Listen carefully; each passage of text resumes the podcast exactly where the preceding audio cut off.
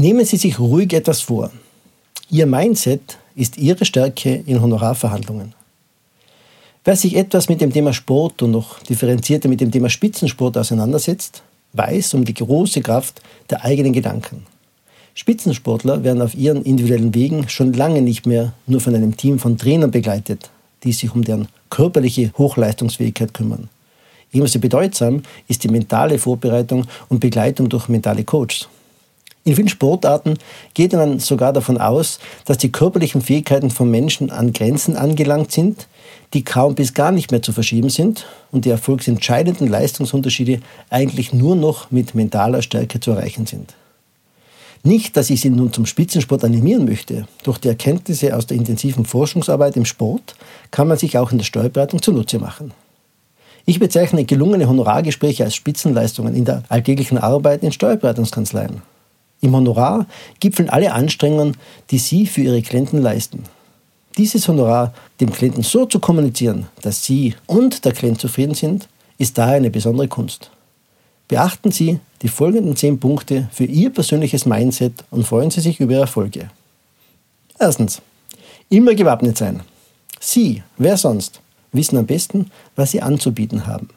Hier ist die fachliche Expertise gefragt. Das dürfen Sie ruhigen Gewissens wie einen Schutzschild betrachten. Genau deswegen sind Klienten ja Kunden bei Ihnen. Zweitens, innerlich gerüstet sein. Sie wissen auch am besten, was Sie jedem Klienten individuell für ihn passend anbieten wollen. Damit vermitteln Sie Ihren Klienten auch Sicherheit, wenn diese unentschlossen oder noch zögerlich sind. Drittens, konzentriert sein. Wenn es um das liebe Geld geht, werden viele Menschen vorsichtig bis skeptisch. Selbst wenn Sie ein Gespräch über das Honorar eher locker sehen, der, der es ausgeben soll, will umso mehr, dass auch Sie konzentriert bei der Sache sind. Viertens, gut gelaunt sein.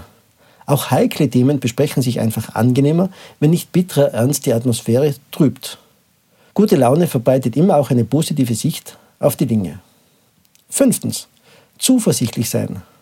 Lassen Sie sich Ihre Zuversicht nicht durch Ausnahmefälle und ewige Nörgler nehmen. Im Allgemeinen schätzen gute Klienten die Leistung ihrer Berater und wissen, dass sie ihr Bestes geben. Sechstens, den Klienten schätzen, mögen. Üblicherweise treffen Sie als Inhaber einer Kanzlei die Wahl, für wen Sie arbeiten. Seien Sie also wählerisch in einem ganz positiven Sinn. Wenn Sie auch nicht alles an Ihren Klienten mögen, die Suche nach den angenehmen Eigenschaften der Klienten lohnt sich auf alle Fälle. Siebtens, dem Ganzen Zeit lassen. Für Sie mag ein Honorargespräch durchaus Routine sein. Für Ihren Klienten ist es eine wichtige Entscheidung, wie viel Geld er wofür ausgeben wird. Und bei wichtigen Entscheidungen wollen wir alle ausreichend Zeit haben.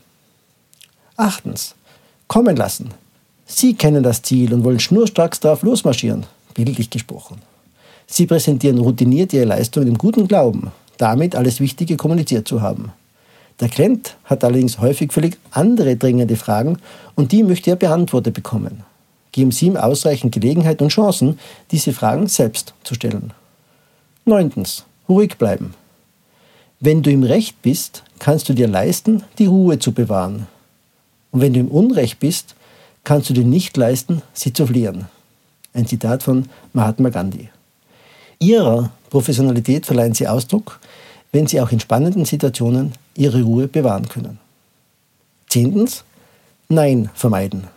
Dieser Punkt hat entscheidende Bedeutung. Sagen Sie Ja zu Ihrem Klienten, sonst löst Sie unwillkürlich Widerstand damit aus. Manchmal kann es nur ein Teil Ja sein.